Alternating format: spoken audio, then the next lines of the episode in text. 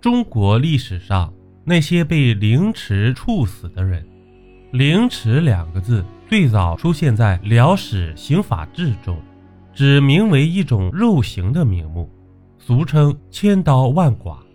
历代法典中，这一刑罚均不列入正刑，只适用于极少罪名。清朝末年，一九零五年。法国士兵拍摄的照片显示为真正的八刀型处决。刽子手利用一篓编上号码的锋利刀具，第一刀切胸口，一律从左侧开始；第二刀切二头肌；第三刀大腿；第四刀和第五刀切手臂至肘部；第六刀和第七刀切小腿至膝盖；第八刀削手。肢解后的尸体残骸放入篓子里，头颅则公开示众，期限不定。这是清朝末年的做法。历史中明初名臣方孝孺，方孝孺被人们熟知主要是诛十族，但其真正的死因竟也是凌迟处死。方孝孺自幼聪明好学，机警敏捷。长大后被大儒宋濂为师，为同辈人所推崇。洪武三十一年（一三九八年），明太祖死，惠帝即位后，即遵照太祖遗训，召方孝孺入京，委以重任，先后让他出任翰林侍讲及翰林学士。燕王朱棣誓师靖难，挥军南下京师，惠帝亦派兵北伐。当时讨伐燕王的诏书檄文都出自方孝孺之手。建文四年（一四零二年）五月，燕王进京后，文武百官多见风转舵，投降燕王。方孝孺拒不投降，结果被捕下狱。后因拒绝为发动靖难之役的燕王朱棣草拟即位诏书，方孝孺始终不屈，被施以凌迟。杀害于南京聚宝门外，时年四十六岁。这第二位被凌迟的是明朝太监刘瑾。刘瑾在明武宗正德年间，以进献飞禽走兽来博取明武宗的欢心，得以数次升迁，自此掌握大权，官拜司礼监掌印太监，被时人称为八虎之首。由于得到皇帝的厚爱。权倾朝野。正德五年（一五一零年），被同为八虎之一的张勇带头揭发罪行。明武宗看到刘瑾的罪名时，大吃一惊，亲自带兵去查抄刘瑾的家，最终查明确有其事。明武宗朱厚照下令以反逆罪凌迟处死。刘瑾被明武宗千刀万剐了三千三百五十七刀。不过，这个人的身体素质还是比较好的。第一天剐了三百五十七刀，惊人的是并没有死，而且胃口还非常的好，非常的能吃。第三，明末名将袁崇焕。袁崇焕是文人出身，他于万历四十七年（一六一九年）中进士，出授福建昭武知县，后官至兵部尚书兼右都御史。多次击败后金军的进犯，在抗击清军的战争中，先后取得宁远大捷、宁锦大捷，但因为不得魏忠贤欢心，辞官回乡。明思宗朱由检即位后，袁崇焕得以重新启用，于崇祯二年（一六二九年）击退皇太极，解京师之围后，魏忠贤余党以擅杀导师毛文龙与清廷议和。弑米资敌等罪名弹劾袁崇焕，皇太极又趁机实施反间计。崇祯三年（一六三零年）八月，袁崇焕被朱由检认为与后金有密约，而遭凌迟处死，家人则被流徙三千里，并抄没家产，实则家无余财。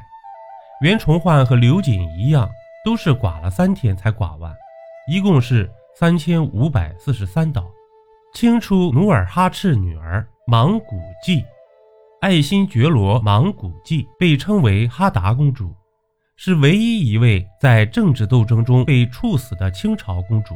莽古纪出生于帝王之家，一生有两次政治联姻。第一次被努尔哈赤嫁给哈达部落的乌尔古代，乌尔古代死后，莽古纪又被自己的弟弟，也就是清太宗皇太极，嫁给了蒙古敖汉部。第一次婚姻。努尔哈赤为了巩固自己的政权，把自己的第三个女儿嫁给了蒙哥波鲁的儿子。但远嫁之后，蒙古纪到处搜罗哈达的信息，最终努尔哈赤打败并吞并哈达的领土，蒙古纪成了一个寡妇。第二次婚姻，皇太极登基后，为了安抚蜀汉部的领导索诺木杜陵，蒙古纪再一次被嫁了过去。然而，这又是一场权力的游戏。皇太极利用自己的妹妹监视索诺木杜陵，导致索诺木杜陵对莽古纪很是冷淡。后来，莽古纪打算谋权篡位的事情被索诺木杜陵告知皇太极，皇太极直接派人把莽古尔泰的家人、随从全部抓住并杀害。根据史料记载，在这次事件中，皇太极一共杀害了一千多人。而自己的姐姐莽古济是被凌迟处死，活活忍受了三百多刀才咽气。请三藩之乱，靖王耿精忠。靖南王耿精忠原本是清朝康熙年间的三藩之一。康熙十二年（一六七三年），清廷下诏撤三藩。耿精忠在吴三桂等人的反清势力的影响下，自称总统兵马大将军，蓄发。恢复衣冠，与吴三桂合兵入江西，被清军镇压，遂降。一六八零年，康熙十九年，投降后的耿精忠再续反制，被部下告发。康亲王杰书上表奏请逮捕耿精忠，康熙诏令其入京觐见，以负恩谋反的罪名革去王爵，交由法司审理。